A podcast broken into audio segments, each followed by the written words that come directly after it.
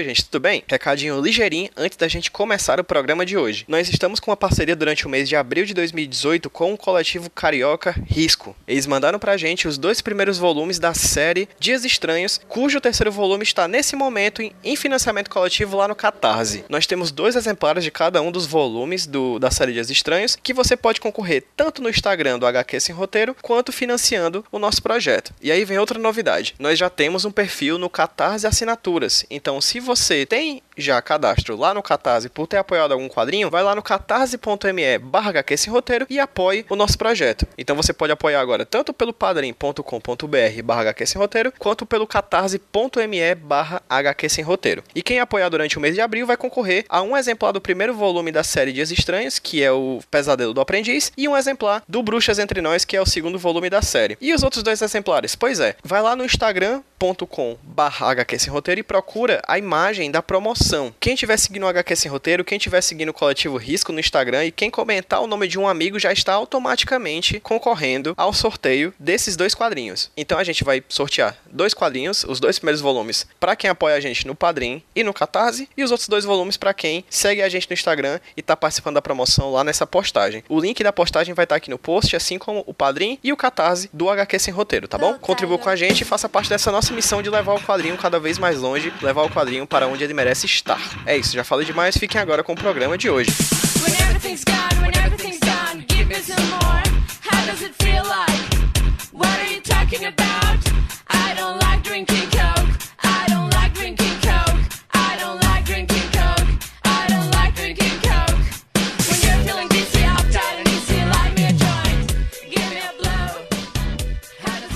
Fala galera, beleza? Aqui quem tá falando com vocês é o Pedro, trazendo para vocês mais um HQ Sem Roteiro Podcast, o podcast quadrinhos aqui da Rede Iradex de Produções Associadas. Hoje vou conversar com alguém que há muitos anos eu acompanho o trabalho pela internet, que é o Luciano Freitas. Luciano, tudo bem, querido? Tudo tranquilo, você? Muito bem, graças a Deus. Ainda mais falando com você, um cara que eu vejo o trabalho há muito tempo, é, mas daqui a pouco a gente fala sobre o seu trabalho. Inicialmente vou pedir para que você se apresente para quem tá ouvindo a gente. Luciano, quem é você? Bem, meu nome é Luciano Freitas, mais conhecido também entre meus leitores como Lu. Sou designer gráfico, publicitário, cartunista, chargista, ilustrador e venho me aventurando nessa coisa de quadrinhos já tem seis ou sete anos na internet mesmo, né? É, nunca publiquei nada impresso. E vem fazendo. A Lena, na verdade, é, é, é, na verdade, eu não sei se é o único, mas é o, é o produto mais. que deu mais certo, né? Vamos dizer assim, do, dos, dos, quadrinhos que, que eu já fiz. E eu já venho fazendo ela já desde 2012, mais ou menos. E sou conhecido na, na internet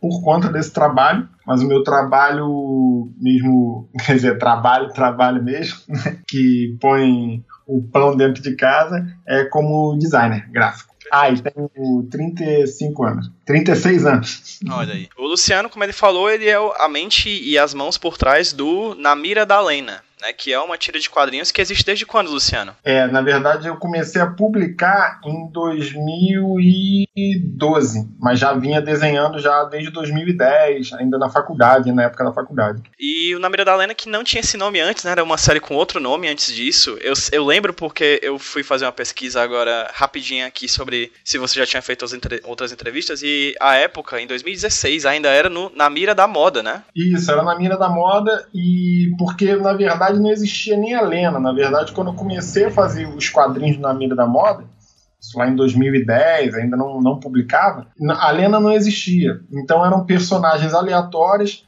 falando sobre um, um universo feminino mais voltado para o consumismo, para a coisa do, do consumo mesmo, de roupa, né, moda e etc. Depois de um tempo, logo depois, em 2012, a Lena entrou como protagonista dessa série. E aí, depois de muitos anos desenhando a Lena nesse universo, chegou uma hora que eu me vi esgotado de ideias, porque eu, eu, eu não tinha mais, talvez, é, para onde correr. Eu acho que eu já tinha falado de tudo, ou pelo menos achava só, né? Que tinha falado de tudo sobre moda e a Lena, e achei que era necessário abrir mais o, o diálogo, né? Falar mais sobre comportamento. E aí, depois de um tempo, eu comecei a ver que o Na Mira da Moda, o nome, já não tinha mais nada a ver. É, o lance ali era a Lena, né? Era a vida da Lena. E aí tem aquela coisa, né? Para você mudar o domínio do Instagram é mole, mas para mudar o, o, domínio do Facebook é complicado. Eles não deixam você mudar para qualquer nome. Então, depois de tentar vários nomes, por acho que ter semelhança na mira da Mora com na mira da Lena, na mira da Lena eles, eles aceitaram. Então, quando eu consegui mudar o, o domínio do Facebook, Aí eu mudei o do Twitter mudei do Instagram e acho que desde meados do ano passado se chama Na Mira da Lena. Ficou mais fácil das pessoas acharem também, etc. Perfeito. A gente vai falar um pouco mais sobre cada um desses momentos, o Mira da Moda, Mira da Lena, quem é Lena e tudo mais durante o podcast de hoje. Mas primeiro, Luciano, eu gostaria de fazer uma pergunta que eu faço para todos uh, os quadrinistas que eu trago aqui pro HQ Sem Roteiro. Qual é a tua referência nos quadrinhos? Como você começou a ler quadrinhos e com... me fala um pouquinho sobre esse período de tempo do Luciano leitor de quadrinhos até se tornar o Luciano produtor de quadrinhos. Pois é, o Luciano leitor de quadrinhos eu acho que está tá muito distante do, do, Luciano produtor de quadrinhos, porque ah, eu, o que eu me lembro assim da minha época de mais consumir quadrinhos foi dos 12 até uns 16 anos que eu consumia muito Marvel e DC, né? Super-herói em geral. E eu consumi muito isso durante um tempo, só que não sei porquê, depois de. Quando eu cheguei aos 16, 17 anos, e acho que foi quando eu comecei a estudar música, eu meio que deixei tanto o, hobby de desenhar quanto a leitura de, de quadrinhos um pouco de lado. Então eu fiquei bem distante assim de quadrinhos durante muitos anos. Estudei música, toquei em bandas, enfim, é, era naquele momento ali o meu objetivo profissional, né, me tornar um músico profissional e tal. Em 2008, quando a coisa não deu certo, quando eu desanimei da, do, do, do ramo mesmo de música, eu entrei para a faculdade de publicidade, propaganda. Lá eu me vi em contato com várias coisas que eu já brincava, que era coisa de desenhar, de rabiscar, de fazer os rafes e tal. E aí meio que voltou tudo aquela coisa de desenhar desde criança, de moleque eu, eu, eu, tinha, eu ganhava blocos de, de papel de uma freguesa da minha minha mãe era costureira, ela costurava para fora e tinha uma freguesa que levava papel, papel, sobras de papel, né, de onde ela trabalhava e eu desenhava naqueles papéis ali diariamente. Então parece que quando eu entrei para a faculdade de publicidade parece que isso tudo voltou, essa, essa vontade de desenhar, de me expressar desenhando, escrevendo, voltou. E foi quando em 2010 eu comecei a rabiscar algumas coisas de tirinha. Mas aí eu já tinha lido, nesse, nesse período mais ou menos da faculdade, eu já tinha voltado a ler muito o Charlie Shoes, né, do Snoopy, que para mim é, é, é, o gênio. É, lia muito, lógico, quando criança é, Turma da Mônica, que é um cara que o Maurício também influencia até hoje. Muita gente compara o, o, a Lena com o trabalho do Miguel Paiva, a Radical Chic. Porém, não eu não considero assim uma influência marcante no, no meu trabalho, não. Reconheço que há várias semelhanças, mas por incrível que pareça, não é o cara que eu leio e me enche de, de vontade, né? Que me influencia em si. Ah, mas, mas, também não vou, vou, dizer que não influencia totalmente, né? Eu, talvez alguns traços, alguma coisa ali de, de, do pouco que eu li do Miguel Paiva pode ter sim me, me ativado a coisa da Lena, mas é só por não ter mesmo o hábito de ler o Miguel Paiva. E também tem um cartunista, é o Bruno Drummond, daqui do Rio, que ele faz uma série chamada Gente Fina, ele publica em algumas revistas também. Esse cara também me influencia muito. O traço dele, os diálogos, a ambientação que ele faz, a coisa do cotidiano, sabe? Eu, sou muito inspirado pelo cotidiano. E não só quadrinhos, mas filme, novela, enfim. O cotidiano e o cotidiano em si, né, o vivido mesmo, né, a minha vida em si, é, é o que mais me inspira. Então, hoje em dia, é, eu posso dizer que eu leio até pouco quadrinho. Li muito Scott Adams também, que, que faz o Gilbert, e daí vem a coisa da, da tirinha em série, seguindo uma, uma cronologia, que depois a gente pode falar melhor sobre isso. Mas são os caras, assim, se eu, se eu pudesse citar assim, os caras que me influenciam assim, até hoje, é Maurício de Souza, é, o Scott Adams, do Gilbert, o Charles Schulz, do Snoopy, o Ziraldo também. São os caras que, que incorporam assim, a, a minha base, assim. Mas eu não sou um cara, confesso, de hoje de ler muito quadrinho. Leio algumas graphic novels, assim, que passa na minha mão, eu leio, mas não sou um grande consumidor de quadrinhos, né? Não, não tô sempre atualizado nesse, nesse meio. Perfeito. E você falou que você começou a fazer as tiras mais ou menos ali em 2010 na faculdade, é isso? Isso, isso. Foi os seus primeiros passos como quadrinista? E com, por que, que você começou a fazer quadrinhos nesse período? Pois é, me, é, é, foi acho que quando eu voltei a ler quadrinhos, que eu já não fazia já há muito tempo. E eu tenho um problema, não sei se isso é um problema, mas eu tenho uma coisa que é tudo que eu gosto de consumir, pouco tempo depois eu vou estar com vontade de fazer. E isso se torna um problema, porque você perde foco. Eu comecei a querer estudar música porque escutei muita música quando era criança. Aí cismei de aprender a tocar e, e quis virar músico. Teve uma época que eu, eu via muitos jogos da NBA, vejo até hoje, eu queria ser jogador de basquete. Aí fui jogar basquete, aí larguei um pouco o desenho também. Pra... Então eu tenho esse problema de tudo que eu consumo, eu de alguma forma tentar fazer. E como nessa época da faculdade, eu não lembro agora por que, eu voltei a ler tirinha e, e com muita frequência, essas, esses artistas que eu acabei de, de, citar, me veio essa vontade de fazer. Eu falei, cara, eu acho que eu consigo fazer isso. Eu acho que se eu, se eu me esforçar um pouquinho, acho que eu consigo fazer. E aí surgiu as primeiras tiras do, já com esse nome, na mira da moda tal. E aí, e aí já comecei a ouvir desde cedo essa coisa do caramba, parece o Radical Chic.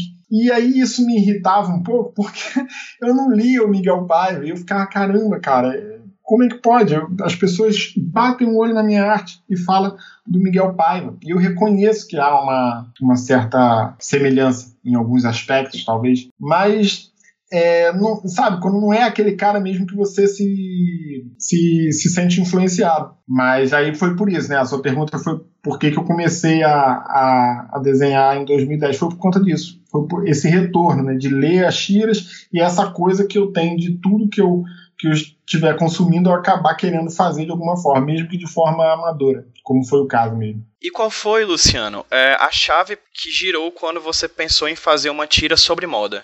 Que, que a moda influencia você, da onde veio o interesse de falar sobre moda, por que, que você falou sobre moda no primeiro momento? Pois é, eu tinha na faculdade um jornal universitário que eu mesmo organizei, junto com mais quatro amigos. E esses quatro amigos, cada um tinha na, no jornal uma coluna. Eu escrevia contos, um outro lá falava sobre coisas do cotidiano, é tipo uma crônica, né? Uma outra menina falava sobre moda e tava. Agora não, não vou recordar direitos assuntos. Mas eram cinco colunistas, colunistas e essa menina, a Natália, que fazia a coluna de moda, a gente conversava muito e eu achava. Eu, eu, eu, quando lia as colunas dela, porque eu revisava os textos, eu editava o jornal, quando eu lia os textos dela sobre moda, eu achava muito engraçado. E eu falava assim, cara, isso, isso dá muito pano para manga, isso, isso, isso tem muito roteiro aqui envolvido eu achava engraçado a forma como ela e como as leitoras do, da coluna dela se relacionavam com a moda. E comecei a fazer piada sobre isso. Daí surgiu, tipo assim, você vai fazer uma tira, aí você começa pensando, caraca, sobre o que eu vou falar? E aí não veio esse estalo, sabe? De uma coisa que eu já tinha já observado já há um tempo. Eu falei, cara, isso aqui acho que dá samba. E aí comecei a fazer as coisas sobre sobre moda, muito baseado naquilo que ela escrevia e muito baseado naquilo que eu vivenciava com ela e com as amigas dela também que estudavam na mesma sala, né, as coisas que elas falavam sobre shopping, liquidação, pararé, essas coisas todas que não entravam na minha cabeça, né? É, quanto era gasto naquilo, quanto que era, quanto que era, é, quanto que elas se doavam assim, né, para andar na moda, para estar na moda, para seguir aquelas tendências, né? E eu achava aquilo tudo um barato. Depois de um tempo é que eu fui ter um outro entendimento de moda e aí comecei até a criticar as minhas próprias críticas, né, que foram feitas nas, nas primeiras tiras. Mas basicamente a moda a influência da moda nessas tiras foi esse, foi, foi esse contato durante a faculdade. Mas qual foi esse primeiro pensamento que você teve? Qual foi esse segundo pensamento de crítica esse primeiro pensamento? Cara, o primeiro pensamento de crítica era, era isso, era tipo criticar o comportamento fútil, comportamento de, de compra mesmo. Porque é, é, existem os profissionais que pensam moda, né, os designers de moda, é, essa galera toda que está por trás da moda, e tem o consumidor. O consumidor tem aquele consumidor muito consciente e tem aquele consumidor, cara, que ele, ele, ele simplesmente vai comprar. E, e, vai comprar a, ponto de ter no armário coisas que, não, que ela não usa mais, coisas que ela, coisas que ela usou uma vez, e na outra vez ela já não vai usar mais porque já não é da mesma coleção, não é da coleção atual, não, saiu uma outra coleção, então isso aqui já está velho. Então, essas coisas é que eu comecei a satirizar. Esse foi o primeiro pensamento. Só que durante esse primeiro pensamento de crítica, eu comecei a criticar também essa parte pensadora da moda. Eu comecei a criticar também os designers de moda, como se aquele trabalho não fosse um trabalho sério, como se aquele trabalho fosse um trabalho simplesmente, único e simplesmente voltado ao consumo. Não é. Depois de um tempo eu fui conhecendo designers de moda, né, pessoas que trabalhavam com isso, e você vê que por trás daquilo tem, tem um estudo enorme. Aquilo ali tem muito a ver com comportamento, essa coisa de se expressar com o que você usa, a coisa de você também pegar uma pessoa que, que, que, que não sabe se vestir, né? que não sabe. É, é, ela não, não, não sabe se valorizar, não consegue muito isso muito com as mulheres. Né? Eu vejo esses programas às vezes na televisão de pessoas que chegam lá, ah, eu não consigo me vestir direito, eu me sinto gorda, não sei o que lá.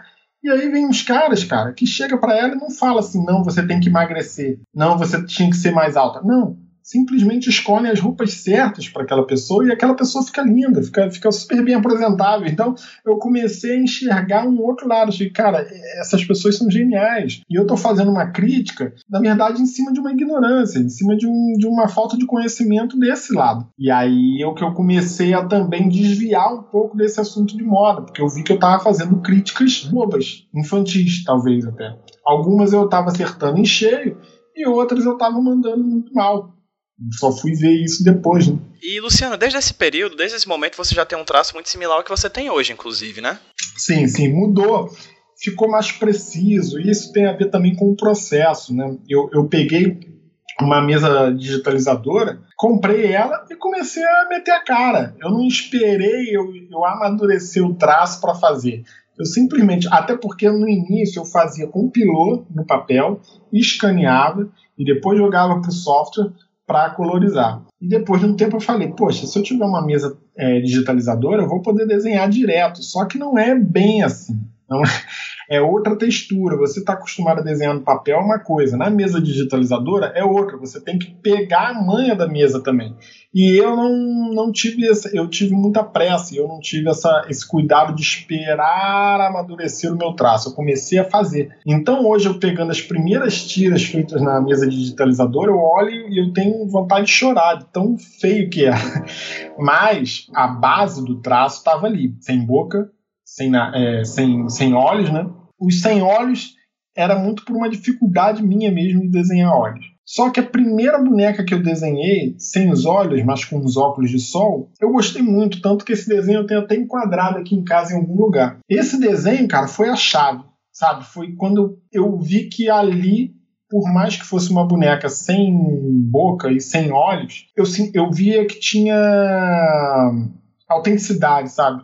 Eu via que tinha originalidade, eu via que eu tinha encontrado o meu jeito de desenhar, porque eu estava satisfeito com aquilo, e para todo mundo que eu mostrava, ninguém perguntava por que, que ela não tem boca. Ah, por que, que ela não tem olho? Ninguém perguntava isso. Então eu pensei, poxa, cara, eu acho que eu cheguei numa, num resultado estético que me agrada e que provavelmente vai agradar outras pessoas e pode virar uma marca registrada, por que não? Então eu comecei a investir nesse traço. Hoje, né, já seis anos depois, eu vejo o quanto esse traço amadureceu, ficou mais preciso, é, as proporções de contorno e, e, e, anatomia melhoraram, logicamente, porque eu desenho com muita frequência e você só vai amadurecendo com a frequência. E quando você olha a série que eu publiquei no ano passado para essa série, eu já vejo diferença. Talvez os leitores mais é, menos é, atentos não percebam, mas eu já percebo diferença. É, esse traço vai amadurecendo, mas ao mesmo tempo ele já tem uma base, né? ele, tem, ele tem uma base, ele é, uma,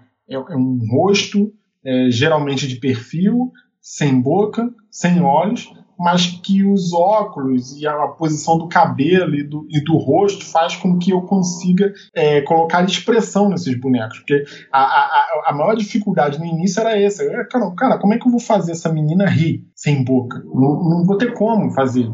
E hoje eu consigo fazer diálogos, ela rindo, ela chorando e tal, só com uma expressão é, gestual, corporal. Eu não preciso dos olhos nem da boca. E acabou que virou uma, uma marca registrada. E, inclusive, quando eu resolvi, depois de um tempo lendo alguns outros artistas, eu comecei a, a achar o desenho da Lena um pouco pobre, eu falei, cara, eu tenho que começar a botar olhos e boca nessa. Olha a ingenuidade. E aí eu fui e coloquei, fiz um rosto da Lena com olhos e boca e coloquei tipo uma enquete no Instagram. Cara, foi assim, esmagadora a, a, a quantidade de pessoas que falaram: não, cara, continua com ela sem boca e sem olhos. A gente gosta dela assim. E ali a chave ligou de novo. Falei, cara, eu tava certo. Eu tava no caminho, pelo menos no meu caminho, certo. Perfeito. Eu queria enfatizar só uma coisa, Luciano, fazendo uma pergunta. Além do traço, como você falou, as cores, a paleta de cores que você trabalha, ela é muito concisa, né? Ela acaba sendo uma paleta de cores que você bate o olho, sabe quem é a Lena, bate o olho, sabe quem é a outra personagem, a Tati, você já sabe quem é cada personagem. Como é que foi essa escolha da paleta? Pois é, essa coisa de paleta de cores na hora de fazer tirinha, eu acho que a maioria dos quadrinistas tem isso. O meu jeito de fazer essa, essas paletas, é, é essa vontade de fazer a paleta tal, veio da coisa da publicidade, né? Veio da coisa de padronização, de identidade visual, de logotipo, né? De você padronizar a colorização, de você fazer com que a coisa seja reconhecida pelas cores. E eu desde cedo eu tinha isso. Não, eu tenho que escolher as cores que eu vou usar. As cores que eu vou usar na tirinha tem que ser essas, não pode ser cada tira com uma cor. E aí o que, que eu faço? Quando eu vou escolher as cores, logicamente que isso veio mediante a muito erro, né? Muito, muita tentativa, né? Então, se você for rolando a, a barra de rolagem lá para baixo, você vai ver tiras com paletas que não tem nada a ver com a paleta que eu estou usando, por exemplo, nessa série Bahia, que é essa série que eu estou publicando agora. Lá atrás, a paleta de cores era assim: a cor do cabelo eu sei qual é, a cor da pele eu sei qual é. A cor da roupa pode ser qualquer cor. E aí, isso com o tempo foi criando na timeline uma, uma confusão. E eu cheguei e falei assim: não, cara, eu tenho que criar uma paleta que sirva para tudo. Mas isso foi depois de muito tempo, porque eu fiz séries com uma paleta, depois fiz uma outra série com outra paleta, e até cheguei nessa série Bahia, que eu acho que foi a paleta que mais me agradou. Não sei se também se é porque é as tiras, são as tiras que eu estou fazendo agora, então pode ser que amanhã eu olhe para trás e olhe, pô, essa paleta também nem é muito boa e tal. Mas eu gosto de olhar para a barra de rolagem e ver que as tiras têm todas uma unidade, né? De cor, de, de, valor ali. Você olha e você. E é aquilo que você falou mesmo. Se eu soltar uma tira dessa, se, se algum leitor meu acontece, ver essa tira sendo publicada em outro, em outro Instagram, que fazem muito, né? Pegam a tira, aí tira teu crédito, tira a sua assinatura, tira tudo e posta. Só que aí algumas leitoras veem e falam, Luciano, pô, tem uma arte sua sendo publicada lá, tal, pô, como que elas sabem? Por conta do traço, por conta de, da, da lena em si, lógico, e por conta das cores. Então acho isso, sempre achei isso muito importante, sempre dei muita importância à, à, à paleta de cores. E aí você perguntou como eu cheguei nela. Eu, eu penso sempre assim: é o cabelo e a pele. Isso aí é o básico da lena. É o cabelo rosa, né, magenta, né, que é um ruivo, né, mas é, na prática ele é um magenta e, a, e o tom de pele dela, o tom de pele dos personagens que são negros e tal. Depois eu penso numa tonalidade de céu, uma tonalidade para areia, uma tonalidade para o mar. Acabou. Então eu tenho três céus ali, um céu avermelhado, tipo um pôr do sol, né, um solstício, um céu azul e um céu amarelo. E aí eu vou tentando né, equilibrar essas cores até que chego nessas cores ah, tem uns tons de marrom também, que são os mesmos tons da, da, da pele dos personagens de negros, né? E aí foi isso. Para mim, hoje é mais fácil, porque eu já tenho uma cartela ali certinha, né? Se eu for publicar uma outra série e quiser fazer uma outra paleta, eu vou mudar só algumas cores ali, mas as básicas mesmo, que é o, o louro do Rubinho, o ruivo da, da Lena e os tons de pele eu já tenho já, é, já definidos. E, Luciano, finalmente chegamos na Lena. Como é que ela nasceu? Ela nasceu como personagem do Namira da Moda e depois se tornou a Lena, a personagem principal, a protagonista da série? Pois é, o Namira da Moda eu já estava fazendo, como eu te disse, na faculdade, né? As tiras da Namira da Moda não tinha personagem fixo, eram personagens aleatórios, cada cada tira é uma personagem diferente. Mas aí, nesse meio tempo, eu estava no escritório onde eu trabalhava, rabiscando, assim, rabiscando, e eu desenhei uma menina ruiva de tupete, assim, de cabelo preso, assim, um rabo de cavalo, e ela tava na praia. E eu gostei daquele desenho, assim. Alguma coisa me, me, me chamou a atenção naquela boneca ali que eu desenhei, que não tinha nome, não tinha nada. Eu tirei uma foto e postei no meu Instagram particular. Eu até é, me arrependo de ter apagado essa foto, porque depois de um tempo a gente vai dando aquela limpa, né? Instagram, acabei apagando um registro, um registro importante, quer dizer, o primeiro desenho da Lena, eu não tenho mais. Desenhei essa menina ruiva e ela passou a ser no meu Instagram pessoal um reflexo de tudo que aquilo que eu estava sentindo. Se eu chegasse no trabalho molhado de chuva, porque o guarda-chuva é, não abriu direito, eu desenhava ela toda molhada, meio chateada, com, com o guarda-chuva zoado na mão, e publicava. Depois de um tempo publicando essa menina, as pessoas começaram a ficar curiosas. Pô, quem é essa menina? Quem é essa menina que você desenha toda hora? Não sei o que lá, tal. E eles começaram a perceber que era uma espécie de alter ego, né? Que era uma espécie de representação minha ali no meu Instagram pessoal. Só que aí as pessoas começaram a a curtir mais as fotos que tinha ela do que as outras fotos. E aí eu pensei, poxa, caramba, e isso já desenhando no traço do Namira da Moda, que era uma boneca sem olho, sem boca, sem nada. E aí eu cheguei e falei, cara, porra, essa boneca pode dar samba. O Namira da Moda tava meio parado, e aí nesse meio tempo, umas amigas minhas que eram estudavam design de moda na, na faculdade onde eu fiz publicidade, elas estavam com um blog de moda, as três juntas, e elas me encomendaram tiras do Na Mira da Moda. Pô, você não podia fazer uma tira aí semanal para colocar no, no blog? Eu, pô, posso.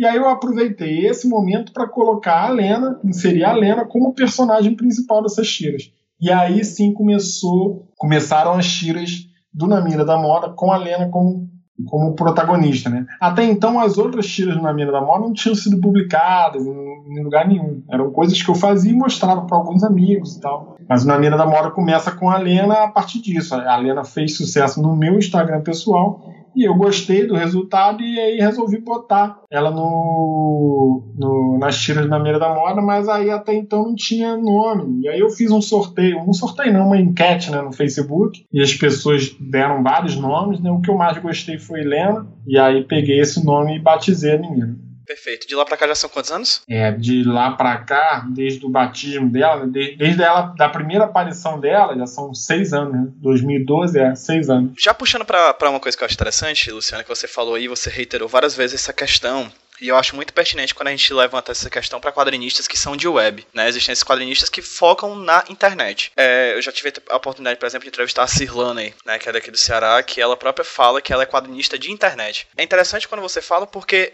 necessariamente a sua produção criativa, a sua criação das tirinhas, está profundamente vinculado à interface das redes sociais que você trabalha, né? Sim, sim. Sim, porque ela, elas são pensadas mesmo para a internet. Ela, ela já ganhou um corpo na internet de um jeito que eu só consigo pensá-las para a internet, não consigo pensá-las para um, uma revista, porque ela, até o diálogo, né? Até o, a, a, forma como é colocado ali, é, até o formato da tudo, tudo é pensado para a web mesmo. As tiras que você faz, né? É interessante a gente falar porque a tira a gente tem a ideia da tira horizontal, né? Exato. Que vem desde o jornal, mas a tira que você faz ela é quadrada, né? Focada exatamente nesse tipo de, de publicação. Exatamente, ele, ele é focado. Se um dia o Instagram me apresentar uma forma é, mais viável de, de, um formato mais viável de, de, publicação, vai ser esse formato que eu vou seguir. É uma coisa bem pensada mesmo para a timeline, para ela, para ela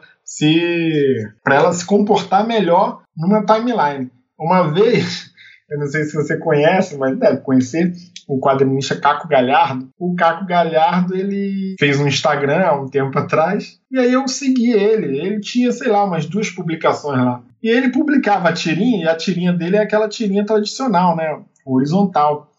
E ele publicava a tirinha, a tirinha sempre saía cortada. eu entrando em contato com ele, fui falar com ele, que eu gostava do trabalho dele e tal. E aí ele falou, cara, então me tira uma dúvida, cara. Eu, pô, também curto seu trabalho, acho teu trabalho bacana. Agora você me tira uma dúvida, como é que eu faço para não cortar as tiras no Instagram? E aí eu dei a dica, ah, já que suas tiras são horizontais, você tem que usar um softwarezinho para transformar essa tira numa, um, dentro de um molde quadrado. E aí o Instagram vai entender aquilo como uma imagem quadrada e a sua tira vai ficar ali dentro. Aí ele me agradeceu e tal. E aí isso, isso reflete o quê? Ele é de uma outra época, né? Ele é de uma geração que desenhava para jornal, para revista, né? Ele provavelmente nunca se preocupou, nunca precisou se preocupar com a interface web. Ele, ele simplesmente publicava as tirinhas dele, horizontal, sempre foi horizontal, só que aí diante desse, de, de, de, desse dessa ferramenta né, do, do Instagram, ele teve essa dificuldade. Eu vendo essa dificuldade, eu ensinei a ele a, a colocar a tirinha dentro de um, de um, quadrado. Mas é isso mesmo, as minhas tiras são pensadas para timeline mesmo, tanto do, tanto do Facebook quanto do, do Instagram. Mas, Luciano, alguns web quadrinistas, sei lá, não sei nem se eu posso chamar desse jeito, quadrinista de internet. Eles fazem também trabalhos, a Cirlane, por exemplo, ela tem um blog pessoal em que ela produz tiras para esse blog, para esse site, né? Você é de rede social, né? Pois é, eu, mas eu sou, eu sou de rede social porque eu acho que eu acredito, eu, eu, eu, não, eu não consigo mais acreditar no, no, poder do blog, sabe? Eu já tive um blog há muitos anos atrás de contos, eu escrevia contos e publicava contos ali quase que diariamente. E eu tinha visitas, né, comentários e tal, pararé. Só que depois, quando apareceu o Facebook, eu comecei a entender que ali no Facebook você tem mais recursos do, da, da, do seu trabalho e é, além, né, chegar a mais pessoas. Então eu comecei a pensar, é, foi uma espécie de descrença mesmo. Eu achei, cara, eu não tenho mais. O blog não funciona para mim, na minha cabeça, né? O Tumblr, né? Que agora tem o Tumblr. Acho que não funciona porque eu não tenho ali como. Eu vou ter que usar o Facebook para divulgar o meu blog, então publico logo numa fanpage do, do, do, Facebook. Mas reconheço que eu vejo que tem vários quadrinistas. É aquele rapaz que faz o Will tirando, né? Ele também tem um site, ele publica tirinhas tanto no Instagram quanto no site dele. Mas aí o site dele também tem uma loja, então você pode ir ali comprar os produtos, tal. Agora eu sinceramente eu não sei como é que é esse esse esse acesso. Eu não sei se esses caras têm bons acessos, se eles conseguem se assim, movimentar o, o, blog como você consegue de repente movimentar um Instagram, por exemplo. Eu publico uma tira hoje, cara, dependendo do teor da tira, dependendo do rumo da história que ela for tomar, em 10 minutos a tirinha tá ali, cara, é mais de mil curtidas e, e centenas de comentários, assim, em um papo de minutos. E aquilo ali, você um vai marcando o outro, que o outro chega a, ali através dessa marcação. Então, é, é uma rede mesmo, né? Eu não sei se o blog tem esse blog ou o site ele tem esse poder, sabe? Se tem, eu desconheço, eu, eu não sei mexer com essa ferramenta. E no caso que tu estava falando aí, uma coisa que, que achei interessante, você falou sobre rumo da história, né? E uhum. você falou também que você tem séries, né? Agora que você está lançando é a Bahia, não é isso? Isso. E a anterior, qual era o nome? A anterior à Bahia foi O Mundo da Lena, que foi acho que em maio, mais ou menos, que eu, que eu fiz. Foi a primeira série dela, não, né? Não, a primeira foi no verão passado, que é o Verão da Lena. Que Já foram quantas? Agora. Séries então, de lá pra cá? Na verdade, são três séries. Na verdade, verão, série de verão, eu já fazia. É, já desde 2013, eu acho que eu já fazia séries de verão. Mas essas séries de verão, ela não tinha esse formato, ela não seguia uma história. Eram tiras que naquele período ali de janeiro, acho que era só janeiro que eu fazia isso, tinha como pano de fundo a praia, o sol, né? Tinha assuntos relacionados ao verão. Então, teve uma vez que eles passam, que a, botei a Lena e a Tati para passar um verão em Paris. Então, foi engraçado, porque aí eu tinha que fazer um. sem pesquisar, né? O que fazer no verão de Paris, fazer essas pesquisas e tal, mas não tinha esse, esse formato de série que eu faço agora, né? Que tem uma linha do tempo, que tem uma trama por trás ali. Não, eram tirinhas soltas e que tinham apenas um, um pano de fundo que era no verão. O sol, a praia e etc. Tudo que, que envolve, né? Só que chega uma hora também que você se esgota, né? O assunto se esgota. Você vai falar de biquíni a, a vida toda, você vai escrever 50 tiras sobre biquíni. Chega uma hora que, que enjoa, por isso duravam menos, né? Mas aí, série, série mesmo, com esse formato que eu estou fazendo atualmente, são três. É o Verão da Lena, que foi no verão passado, O Mundo da Lena, que não foi uma série tão bem sucedida, na, no meu entender, que foi no meado do ano passado, e agora Bahia, que é correspondente a esse verão, né? Que vai até o final do verão agora. E aí, como os outros nomes que você até já citou como quadrinistas, como por exemplo Charles Schulz, quando você vai fazer uma série, você tem o planejamento micro e o planejamento macro, não é isso? Você tem tanto a, a ideia da tira quanto a ideia da série. Como é que é isso para você? Pois é, cara. Muita gente pergunta se eu escrevo o roteiro primeiro e depois decupo, depois vou fazer as tiras em cima daquele roteiro. Mas não é assim que acontece comigo. Eu vou fazendo as tiras e vou. Tipo, o que, que eu faço? Eu comecei a publicar essa tirinha em essa série Bahia, por exemplo. Comecei a publicar no dia 2 de janeiro. Então eu comecei a desenhar essas tirinhas mais ou menos início de dezembro. Quando eu cheguei em janeiro, isso uma tirinha por dia, uma, duas tirinhas por dia. Quando eu cheguei em janeiro para publicar, eu já tinha 30 tiras da série. Eu já tinha um mês inteiro da série pronto para publicar. Por quê? Eu tenho que ter esse, esse, esse espaço né, entre o que eu estou publicando e o que eu estou produzindo para não acontecer de de repente me dar um branco, o que acontece. Tem dias que eu sento aqui para escrever e não vem nada. Eu não consigo pensar num rumo bacana para a história. Então, naquele dia, eu simplesmente desligo o computador e não desenho. Mas eu tenho a tirinha daquele dia pronta já que eu fiz, sei lá, semanas antes. Eu, e, e aí a produção é se dá assim: eu sento, vejo em que ponto eu estou da história. Lógico, eu tenho alguns objetivos. Por exemplo, digamos que o objetivo não é esse, lógico, mas é só para dar um exemplo. Digamos que o objetivo seja a Lena ter uma dor de barriga. Pronto. Eu sei, o objetivo é esse. Como que eu vou fazer isso? Aí eu vou pensar em como que eu vou construir a tirinha para chegar nesse objetivo da trama. Então, tem essa ideia macro e micro?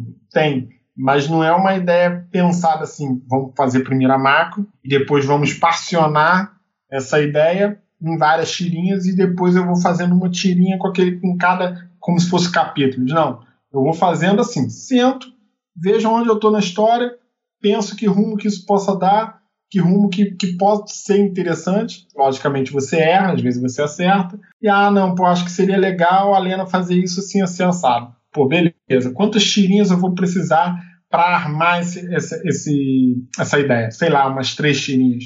Então eu faço uma, no dia seguinte eu sigo aquela mesma ideia, faço outra. E como tem vários personagens e núcleos, né, tipo uma novela, então tem dias que a tirinha tá com a Lena e o Rubinho. Só que aí, se eu fizer Lenny Rubin, Lenny Rubin, Lenny Rubin, Lenny Rubin, mas uns quatro dias seguidos, os outros personagens ele começam a ficar meio que para trás na história. Então eu tenho que sempre pensar também nisso. Não, eu já fiz duas, duas tirinhas com Lena e Rubin. Pô, tá na hora de eu colocar a Tati. O que, que a Tati está fazendo nesse, nesse meio tempo? Então as pessoas às vezes falam assim, pô, Luciano, eu sinto falta do personagem tal, sinto falta do personagem ciclano, beltrano. Mas não dá para colocar todo mundo numa trama, porque a tirinha é uma coisa muito dinâmica, e não dá para. Senão a, a, série vai virar um longa-metragem, uma, uma, coisa absurda de grande, porque eu vou ter que arrumar depois destinos para todos esses personagens. Então, durante as séries, eu escolho os personagens que vão aparecer. Lógico que normalmente não escolho de forma pré, né?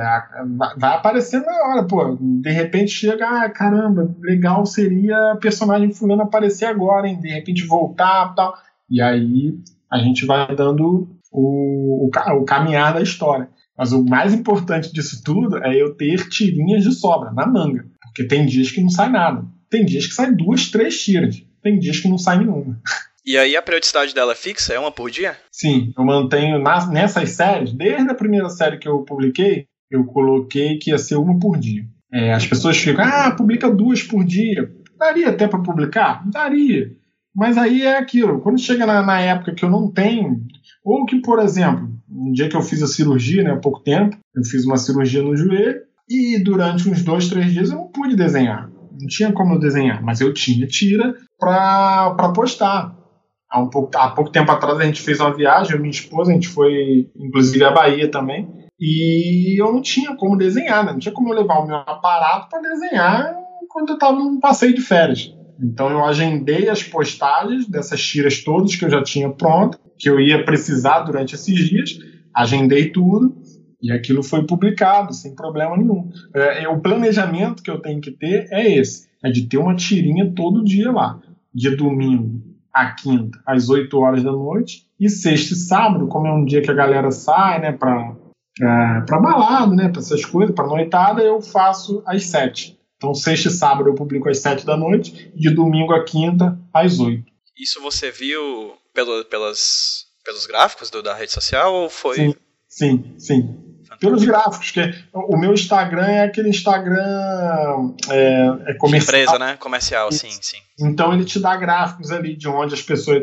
qual é o horário que aquilo, que aquilo tem mais acesso, né? E como desde o primeiro, da primeira série, eu, eu mantive essa, esse roteiro né, de 8 horas e sexta sábado às 7, eu poderia até publicar o sexta sábado às 8 também, o gráfico me mostra às 8 também. Mas eu entendo que sexta e sábado é complicado. A galera do trabalho, elas querem sair e tal, então eu tento atingir essa galera um pouco antes, sete horas, que geralmente é o horário que o cara tá chegando em casa, né, ou saindo do trabalho, enfim. Desde a primeira série eu mantenho isso com base nos gráficos e tem dado certo. Show de bola. E cara, é interessante como você fala tanto sobre rede social, porque ela chega a influenciar no teu trabalho, inclusive em outros momentos, como por exemplo com a interação com o público, né? Você falou, por exemplo, que você fez enquete no Facebook sobre o nome da Lena uhum. e também fez enquete no Instagram, né? Sim. Sobre, Sim. sobre o que foi? É, sobre. Foi o nome, né, da Lena. E o que mais que eu fiz? Rapaz, é tanta enquete. É, sim. E aí as enquetes acabam te guiando durante a tua produção criativa, não é isso? Sim, sim. Por exemplo, a, a fantasia de carnaval que ela, que ela vestiu durante as tirinhas que eu publiquei no carnaval foram escolhidos pelos, pelos leitores. Eu fiz uma fantasia de unicórnio e uma fantasia de sereia. Botei as duas fantasias ali e falei, galera, no carnaval, sereia ou unicórnio? Escolheram sereia e aí tá lá nas, nas tirinhas que foram publicadas durante o carnaval, acho que foram quatro tirinhas, tá lá a lena de sereia. E isso é bacana. É, isso é bacana, porque eu, eu recebo muita mensagem, o, o, Pedro. Eu recebo muita mensagem de outras pessoas assim, que têm Instagram é, elogiando não só o trabalho em si, o trabalho de, de, de desenho, cor tal, e texto, enfim mas elogiando a forma como eu uso a rede social, a forma como eu cuido dessa parte. E, e sou eu sozinho. Às vezes as pessoas pensam que é uma equipe, aqui na Mira da Lena é uma equipe, uma sala com vários. Não é, sou eu. Só que essa bagagem de publicidade, por trabalhar com rede social também, me dá essa bagagem e me dá esse, esse, esse know-how né, de, de, de saber né? Não estou dizendo que eu sou nenhum expert, mas eu encontrei o meu, a minha forma, a minha fórmula né, de, de, de, trabalhar a rede social em prol do meu trabalho. Então, quando eu uso, quando, quando o Instagram inventou o lance do Snap, né, que antes era o Snapchat, que a Lena também tinha o Snapchat. Então, tipo, eu via como que as pessoas se comportavam no Snapchat. Como que as pessoas se comportavam no Snapchat? A pessoa estava lá no tédio, deitada em casa, tirava aquela foto, tédio, e publicava no Snapchat. Vou comer um hambúrguer, tirava uma foto do hambúrguer e posta no Snapchat. Eu comecei a fazer publicações no Snapchat como se fosse a Lena uma pessoa real. Ela se fotografando, né, dando boa noite, parará, aquelas coisas todas. E as pessoas iam loucura, as pessoas ficam, caramba, cara, eu tenho a sensação de que a Lena existe, de que a Lena é uma pessoa real. Porque você coloca vivências nela que ultrapassam a barreira do quadrinho, que não estão só ali naquela série, que não está só ali no quadrinho. Eu uso o Twitter assim direto, sabe? Eu uso ela, o Twitter da Lena como se fosse ela digitando, e não o Luciano, criador da Lena. Não, é a Lena que está ali digitando. Então, eu gosto de trabalhar a rede social dessa forma. Usar as tirinhas, mas quando eu uso a parte que não é a publicação da tira, usar a rede como uma rede da Lena, como se a Lena fosse uma pessoa que estivesse publicando ali. E as pessoas se amarram, adoram, né? porque interagem. Você vê lá pelos comentários, cara. A gente convida aí a, a qualquer postagem do, dessa série Bahia e lê os comentários, cara as pessoas dando conselhos para Lena. Lena, não faz isso. Rubinho, não faz aquilo. Não sei o que. Isso é, isso é sensacional, cara. Isso é sensacional. A reação dessas pessoas diante da, do, do, da, da, da, tirinha me alegra mais do que uma pessoa chegar, caramba, como você desenha bem. Entendeu? Isso para mim é diferente o trabalho em si, o resultado final, tá atingindo o objetivo que eu queria, sabe? É as pessoas interagindo e as pessoas entendendo que aquilo ali são, são personagens em quadrinhos, mas que elas podem esperar qualquer coisa delas porque elas são reais. Elas são pessoas é, quase palpáveis, que têm seus erros, seus acertos. Então você vai ver ali gente falando querendo matar o Rubinho e na outra tira querendo abraçar o Rubinho. Da mesma forma com a Lena. Porque eu falo, cara, eu não vou fazer uma tirinha que tem o bem e o mal. Né? Essa dicotomia de, de é o bonzinho e a maléfica. Não, eu consigo fazer com que uma pessoa apareça na série como uma vilã e no final tá todo mundo querendo que a menina apareça mais. Foi o caso da Drica nas séries passadas, enfim. Então, essa, é, é, esse lance da, da, da rede social eu uso dessa forma. Eu quero que as pessoas tenham interação como se fosse a Lena uma pessoa real. E eu acho que isso, cara, quando eu faço, é pensar no quadrinho de uma outra forma, sabe? Eu, eu pelo menos não conheço pessoas que fazem isso. Deve existir, logicamente, é muita gente fazendo quadrinho, mas eu, eu não conheço pessoas que, que usam a, a ferramenta da rede social dessa maneira, de forma com que o personagem ganhe um pouco mais de vida e não fique só naquele universo de quadrinho ali. Eu quero que a Lena seja uma quase que uma pessoa ali, que eu encarno, né, vamos dizer assim. Eu, você falou aí dos comentários, cara, fui dar uma olhadinha na última postagem que, eu, que você fez aqui de tira, macho, 573 comentários. Pois é. Que coisa assustadora, é, velho. É, e essa nem é a que teve mais comentários. Tem, tem tiras aí que barram 935. É. Eu tô passando aqui, eu tô. Realmente é muita gente, né? Pois é, é muita gente comentando, e porque elas comentam, e uma responde a outra, né? Ah, pô, mas o o Rubinho não presta. Aí vem outro e fala, não, mas o Rubinho foi uma vítima, não sei o que lá, para lá. Fica um papo, cara, quase de novela das oito, cara. Quase, de novela das oito. É, é, ele só não tem o atingimento, ainda não tem, eu espero, o atingimento de uma novela das oito, mas a reação das pessoas, cara, é sensacional. Eu, eu fico, eu morro de rir, cara. Às vezes eu, eu lógico, a rotina é essa, né? De manhã eu desenho, de tarde eu trabalho, enfim, faço meus afazeres. À noite eu posto e depois de postar e jantar é deitar na cama, cara, e ficar vendo os comentários, cara. Eu, é, é, é sensacional. Lógico, tem comentários que, que ultrapassam certas, certos limites, né? Que são às vezes ofensivos. Esses eu apago, lógico. Eu não vou admitir que alguém chegue ali de repente e publique num comentário: ah, essa vagabunda, piranha merece morrer. Isso eu já, jamais vou deixar. Eu vou e apago. E já falei isso no, no Snap. Gente, mais calmo no comentário. Cara. Eu não vou deixar comentários é, machistas e pior, né? Machistas vindo de meninas, cara. Às vezes meninas menores de idade comentando certas coisas. Tipo, ah, essa Juju é uma, é uma piranha, tem que morrer, tem que passar a faca nessa menina. Cara, eu jamais vou deixar uma coisa dessa no, no, no, comentário. Acho que eu consigo ler, acho que eu consigo, porque às vezes é muito comentário e passa batido, mas acho que eu consigo pescar, eu apago. Filtrar, né? É, eu apago na hora, porque e isso gera uma resposta, porque aí outras meninas vão lá, caraca, você é machista, você não sei o que lá. E aí eu já não quero isso. Esse tipo de discussão, não é, eu acho que tem muita gente aí, Pedro, fazendo tirinhas políticas, tirinhas feministas, muito melhor do que eu poderia sonhar em fazer, porque são feitos por mulheres. Eu, sendo homem, jamais vou entrar nessa discussão de feminismo, de nada. Eu não, eu não posso levantar essa bandeira eu acredito no feminismo, mas eu não, eu não tenho essa autoridade, sendo homem, de, de levantar essa, essa, esse cartaz, sabe? Colocar. Muita gente fala, poxa, a Lena podia ser feminista. E por que, que ela não é? E por que, que ela não é? Ela faz o que ela quiser, ela é livre, ela, ela não, não abaixa a cabeça para homem nenhum, ela não é capacho de homem nenhum. A Tati talvez é até mais dona de si, é a, que, é a que faz mais sucesso entre as, entre as meninas mais feministas, né? Porque é aquela menina que não se apega a cara nenhum, é aquela menina que os caras é que vão atrás dela e ela é, é empoderada. Mas nada disso é com a ideia de levantar uma bandeira. É simplesmente uma ideia que eu tenho de que a mulher deve ser. Só isso.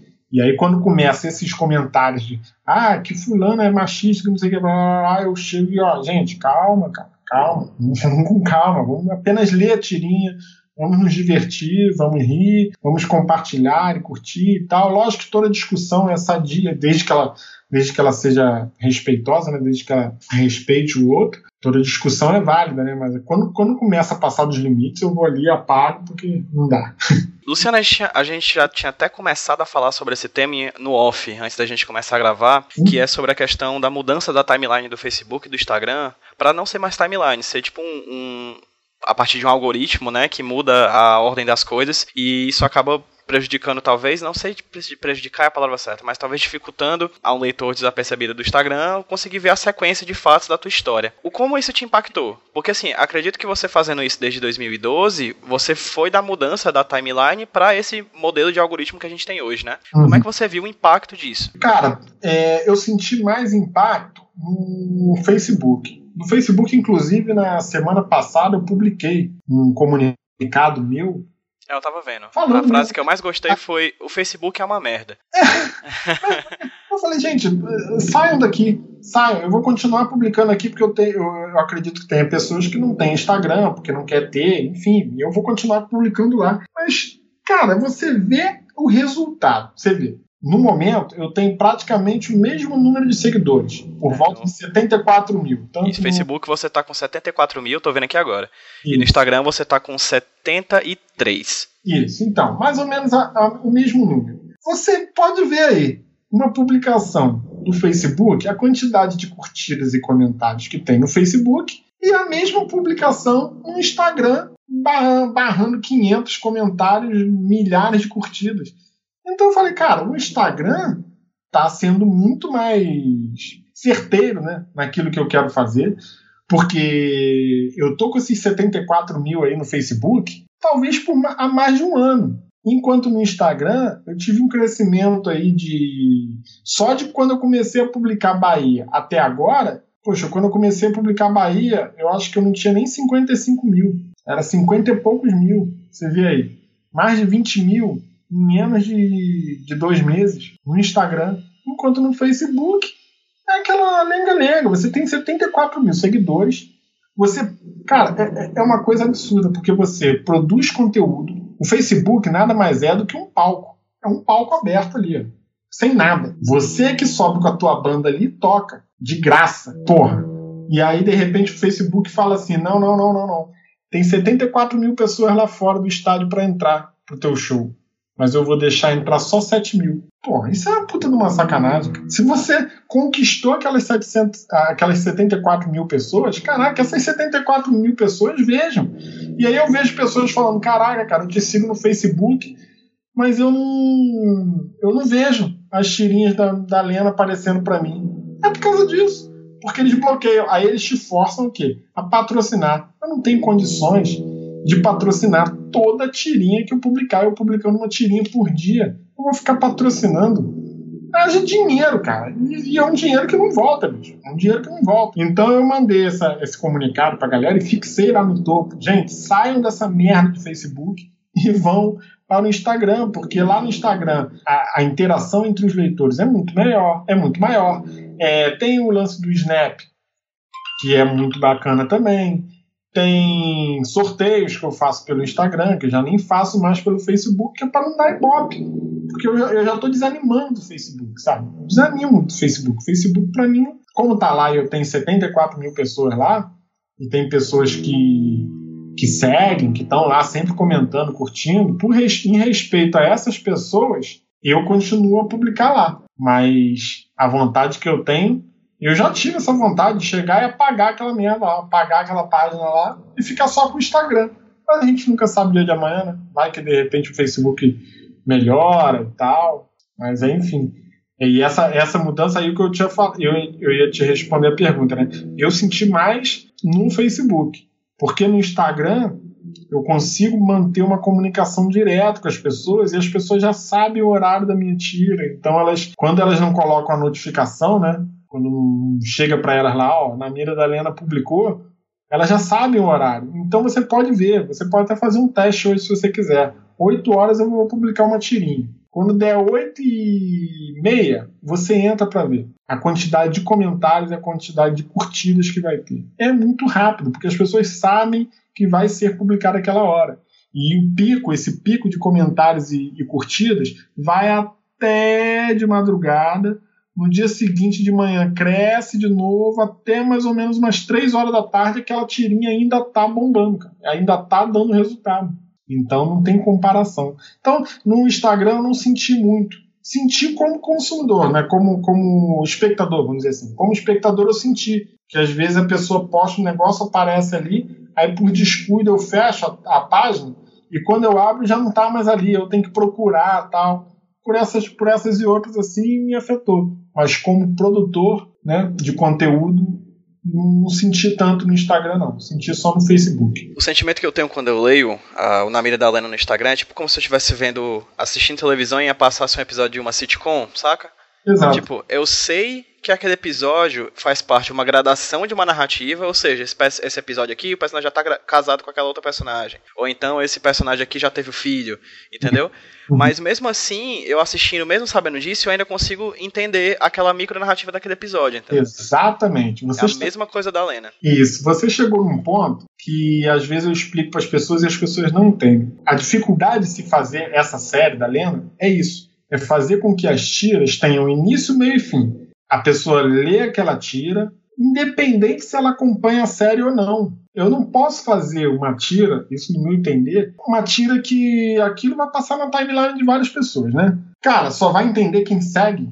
Aí eu tô ferrado, eu tô ferrado, porque como que eu vou conseguir vamos dizer, agora que a série já está na faixa de, sei lá, mais de 30 tiras já publicadas, se essa tira passa na timeline de alguém que não conhece, a pessoa fica com uma preguiça danada. Embora eu veja muitas pessoas falando que ah, eu voltei, li tudo em um dia tal, sei que, ok. Mas na maioria das vezes eu acho que a pessoa olha, lê, digamos, lê, não entende. Ela fala, ih, cara, isso aqui faz parte de uma série, e a série já tem mais de 30 tiros, eu não vou voltar para ler porra nenhuma, entendeu? Então eu quero que a pessoa leia, atira, entenda e ria.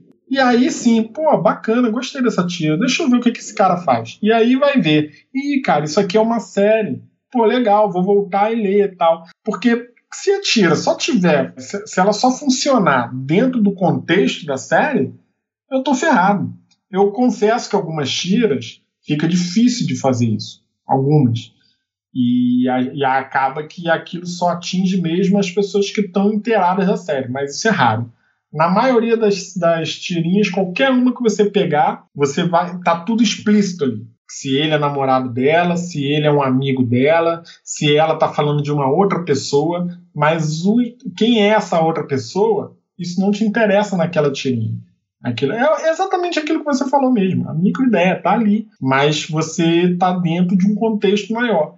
E cada tirinha ela solta. Cada tirinha você pode ler, você pode acompanhar a série ou não. Você pode ler até de trás para frente se você quiser. O mais indicado é você ler né, do início para frente. Mas se a pessoa não quiser acompanhar, não tem paciência de acompanhar nada, ela pode. Uma hora assim ela tá passando, aí passa lá a tirinha, ela lê. Ela vai entender igual novela, igual às vezes, às vezes eu ligo uma. A televisão tá passando uma novela da Globo que eu não acompanho, e os diálogos ali você vai olhando, daqui a pouco no final do capítulo você já entendeu tudo. Quem é marido de quem, quem é mulher de quem, quem quer roubar o dinheiro de quem. E é mais ou menos o que eu tento fazer com as tiras virar uma tira novela, né, vamos dizer assim, uma web novela, uma HQ novela. É, seria uma graphic novel, né? Só que o graphic novel é como se fosse um livro, né? Aí não, são tirinhas. E essa coisa da série eu peguei muito do Charlie Schulz e do Scott Adams. O Scott Adams também é mestre em fazer isso, porque as tirinhas têm início, meio e fim, mas se você ler numa, num, num livrinho dele assim que, que as tirinhas vêm em série, você vê que aquele cara está chegando ali na sala porque ele saiu de uma outra reunião e ele vai falar daquela reunião tal. Você vê que tem uma cronologia ali, mas nada que, que, que faça você não entender a tira. A tira tá ali, você entende, mas ela tá dentro de um contexto maior. É, já chegando mais pro final, Luciano, você tem interesse em publicar a Lena impresso? Porque assim, eu sei que ela tem um e-book na Amazon, não é isso? Uhum. Que, ou seja, continua sendo ainda no ambiente digital.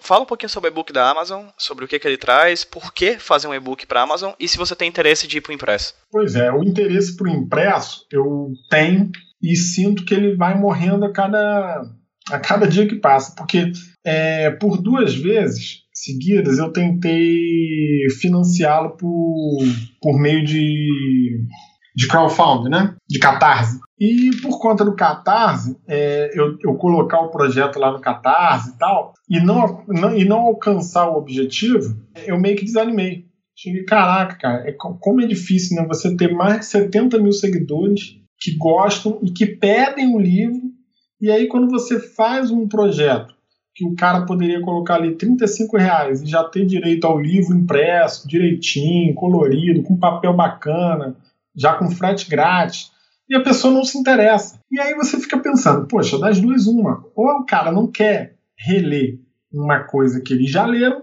porque a série né, tá, tá toda na, estava, né, pelo menos, toda no Instagram, e aí você pensa, poxa, cara, ou eu entreguei o ouro ao bandido, né, vamos dizer assim, ou as pessoas não estão interessadas mesmo. E aí eu cheguei. Aí depois de um tempo eu tentei de novo, outro fracasso. Todas eu já tentei algumas editoras, mas eu sempre dou um azar, cara. Que aí eu, quando eu entro nessas editoras, está sempre assim: ah, não estamos mais recebendo originais. É, tente no ano que vem, não sei o quê. Então isso foi, foi me cansando, também foi me dando uma certa preguiça. E eu meio que desisti. Só que com a publicação de, de Bahia, o que, que aconteceu? Muitos leitores começaram a ficar curiosos de quem são certos personagens e como esses personagens surgiram. E só dá para saber desses personagens se você leu a outra série. Se você leu a outra série, você vai entender. Então eu cheguei e falei assim, cara, o livro impresso eu não tenho, mas eu posso fazer uma forma barata dessas pessoas terem. Republicar no Instagram eu não ia republicar, porque eu tirei do Instagram justamente para fazer o livro. Eu falei, eu não vou republicar esse negócio no Instagram, até porque ele vai entrar depois de uma série que é depois dela e ia fazer uma confusão na cabeça dos leitores. Então eu produzi esse, esse e-book, que para mim não teve praticamente custo algum, né? Só a minha força de trabalho mesmo, meu tempo, e coloquei a venda no, na Amazon. E aí o que acontece? Por R$ 9,99 você compra aquela série ali. Tem algumas tirinhas inéditas que eu coloquei, enxertei no, no meio do livro, para não ficar uma coisa, para quem já leu, uma coisa totalmente já lida, né? Uma coisa, alguma coisa inédita no meio. E coloquei lá. Eu achei uma solução porque muita gente veio me procurar. Pô, cara, eu queria ler o Verão da Lena e não acho mais. O pessoal fala aqui do Verão da Lena e eu não acho. Onde que eu acho? Eu achei, cara, eu vou resolver isso.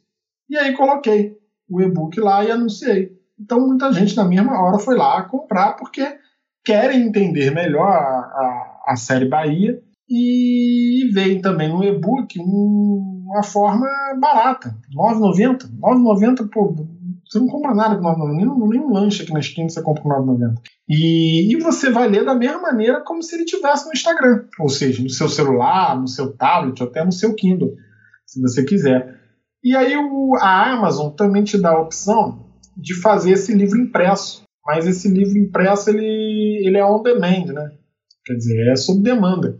É, se você quiser comprar o livro impresso, você pede, eles imprimem e te mandam. Só que esse serviço eles só oferecem nas Amazons dos Estados Unidos, é, Alemanha, Japão, Itália, Espanha, enfim, algumas Amazons internacionais. Então, quer dizer, tecnicamente, se você, brasileiro, quiser ter um livro impresso de um artista brasileiro, você vai ter que pagar em dólar, fora o frete, a importação, parará. quer dizer, não vale a pena, né? Vale a pena para alguns leitores que eu tenho que moram em Portugal, alguns leitores, tem uma, até uma leitura que mora no Japão, que veio me perguntar sobre o livro, tem leitores que moram no Canadá, nos Estados Unidos. Para eles, ficou mais fácil ter o livro impresso. Agora, para a galera do Brasil, infelizmente, vai ser só o e-book mesmo. Mas eu acho uma solução bacana. Para o cara que quer ler o, a série, eu acho uma solução barata e bacana. Eu sei que muita gente fala, ah, pô, mas eu queria ter o livro impresso na mão, mas isso eu também ouvi na época que eu fiz o Catarse. E eu fiz o Catarse e foi aquele fracasso. Entendeu? Porque as pessoas. Eu não sei se as pessoas também ainda não entendem como é que funciona o Catarse, fica meio né, com medo de, de, botar um dinheiro ali e não receber livro nenhum, né, fica uma coisa meio obscura.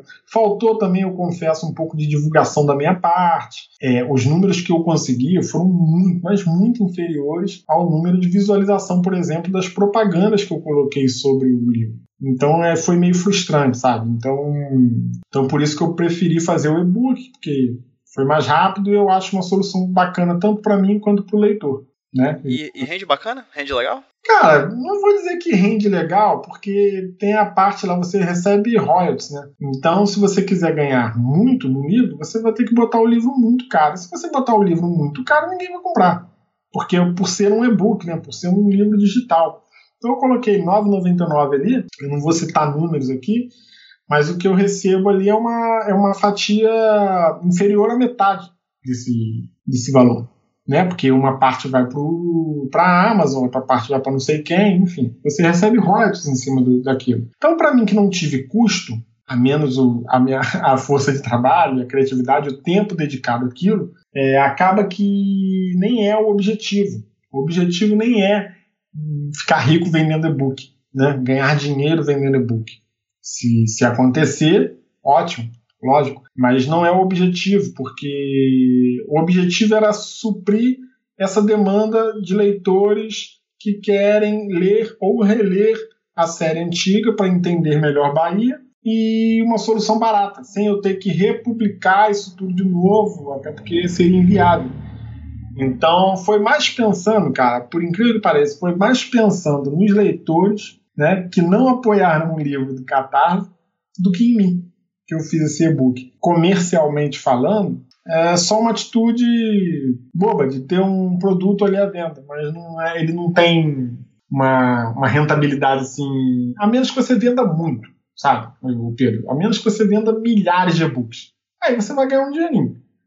Mas para você vender milhares de e-books, você tem que ter talvez milhões de seguidores.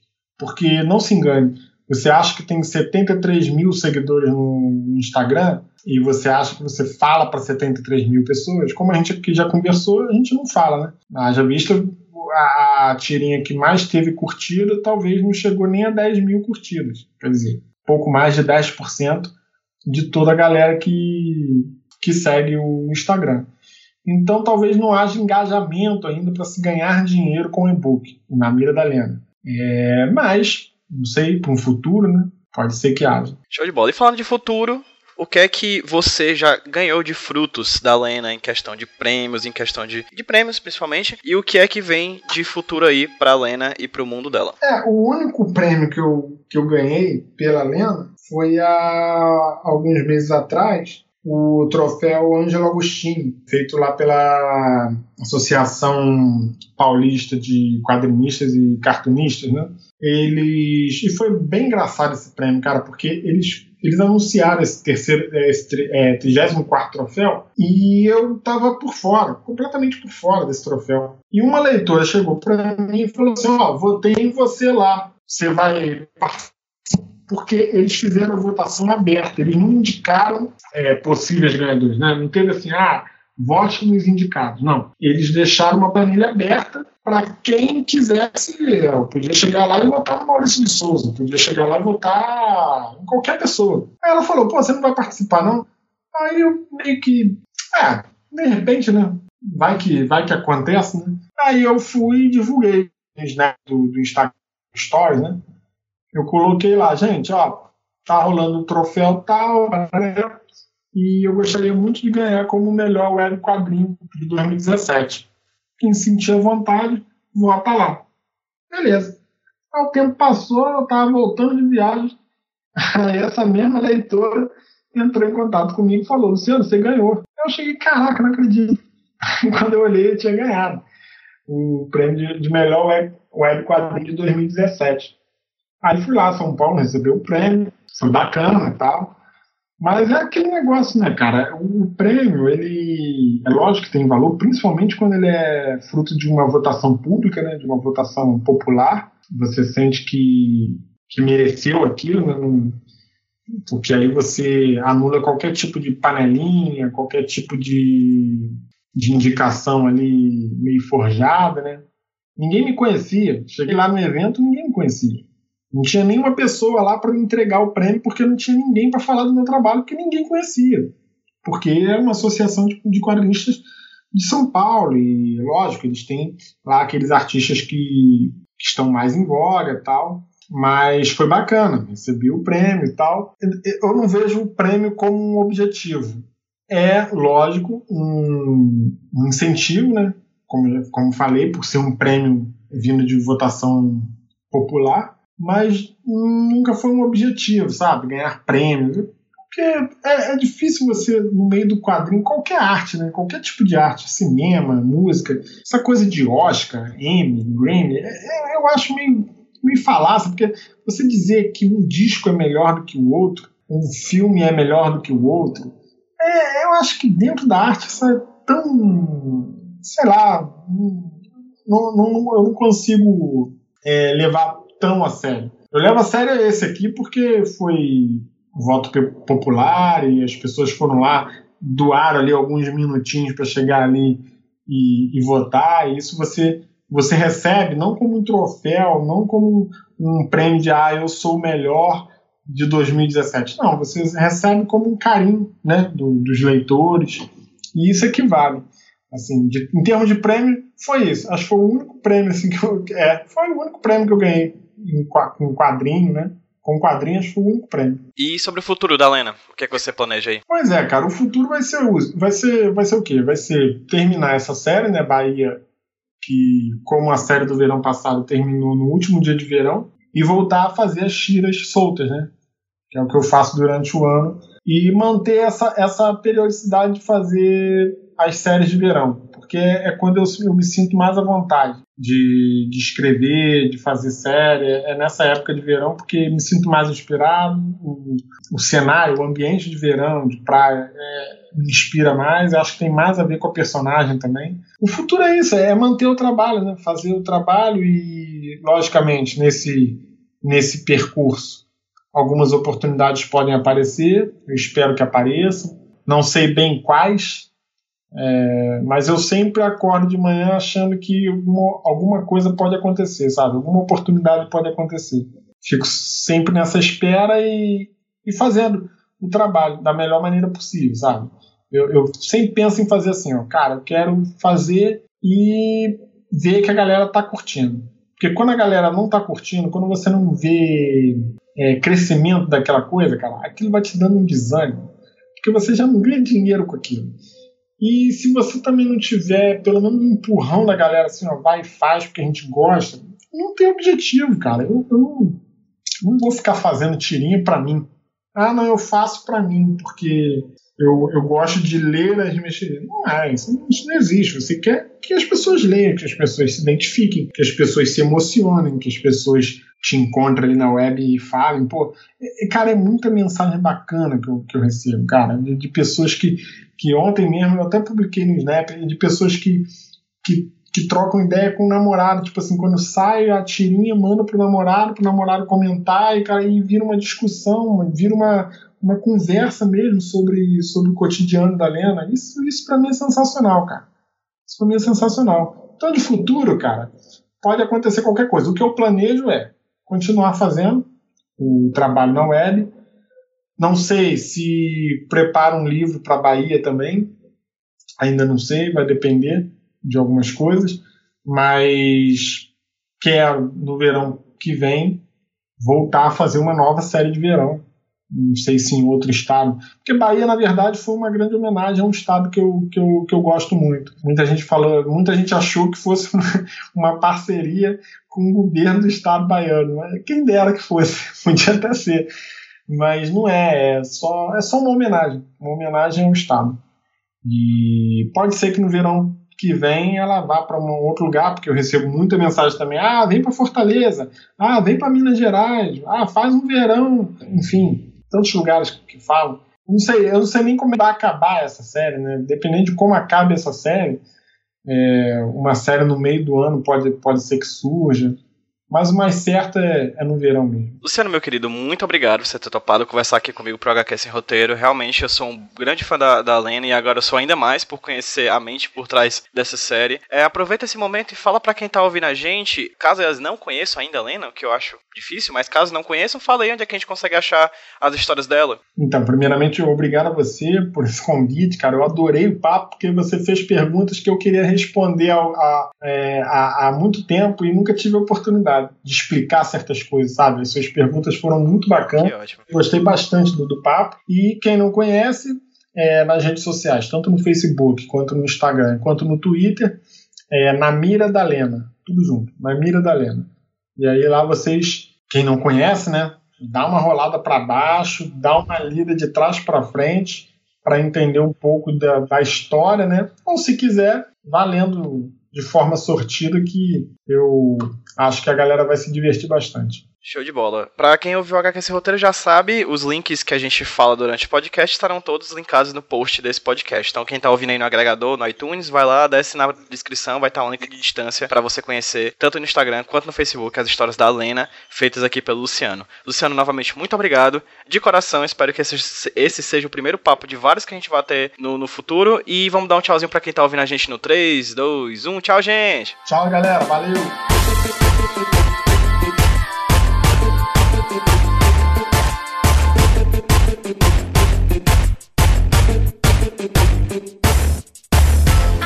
Can't wake up. Uh, see me running around the corner, move me up into the upswing. Call me undone. When I speak about the truth, I'm only brought up to the downbeat.